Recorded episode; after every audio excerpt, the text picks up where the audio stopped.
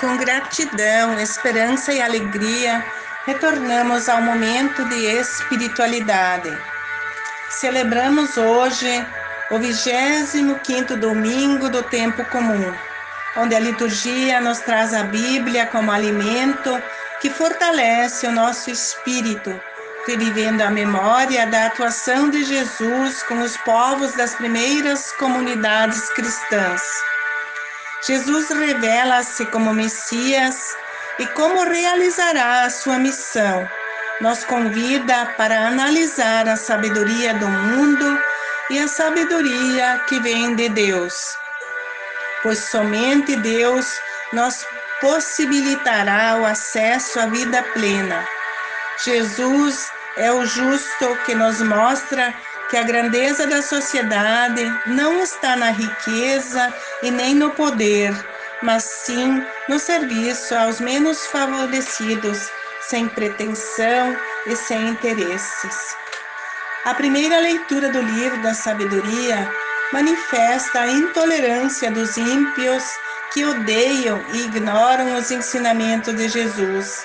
Incomodados com a sua presença, se unem para armar ciladas e derrubar aquele que veio para repreender as atitudes e transgressões daqueles que viviam e aplicavam a sabedoria do mundo. Querem pô-lo à prova com ofensas e torturas para provar até onde ele suportará com serenidade e paciência. Se ele não ceder, vamos condená-lo à morte e ver se alguém virá em seu socorro, de acordo com as suas palavras. A segunda leitura da carta de São Tiago fala das desordens humanas e das más obras desencadeadas pela inveja e as rivalidades que de forma fingida aplicam suas metas àqueles que não estão firmes na fé. Jesus alerta aos desbravados pela cobiça que articulam os sentimentos de inveja e rivalidades, promovendo intrigas para se beneficiar.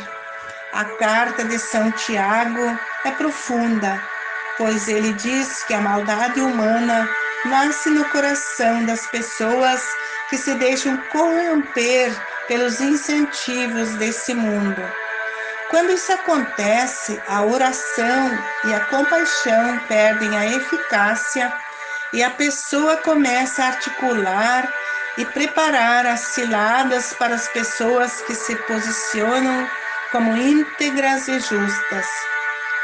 O ímpio se coloca no pedestal e diz: Eu não abro mão daquilo que eu sou, e tenta se fortalecer através da distribuição de migalhas ou benefícios para adquirir adeptos que fortalecem as articulações engenhosas, formando enormes correntes de dependência, onde todos se calam diante das injustiças. A sabedoria pacífica e conciliadora vem do alto, é o fruto da justiça e é semeada pela paz por aqueles que semeiam paz. Toda razão emana uma ação e toda ação uma consequência. Tudo que se cobiça e se cultiva pela inveja não traz êxito a não ser brigas e guerras.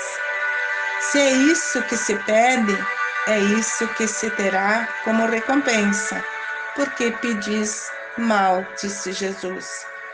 No Evangelho de Marcos, Jesus continua seus ensinamentos com seus discípulos pela Galileia. Mas não queria que ninguém soubesse disso e dizia-lhes: O filho do homem vai ser entregue, será condenado morto, mas ressuscitará em três dias. Os discípulos não compreenderam as palavras, mas tinham medo de perguntar. Quando chegaram em casa, Jesus perguntou para eles o que estavam discutindo pelo caminho. Todos ficaram calados. Então Jesus sentou com eles e disse-lhes que no reino de Deus a pessoa mais importante é aquela que serve a todos e não aquela que sempre quer ser a primeira. Ele desconstrói o que danifica ou prejudica seus ensinamentos, pois os discípulos ainda tinham uma visão do reino messiânico que escolhiam o melhor lugar para definir quem seria o melhor e o maior.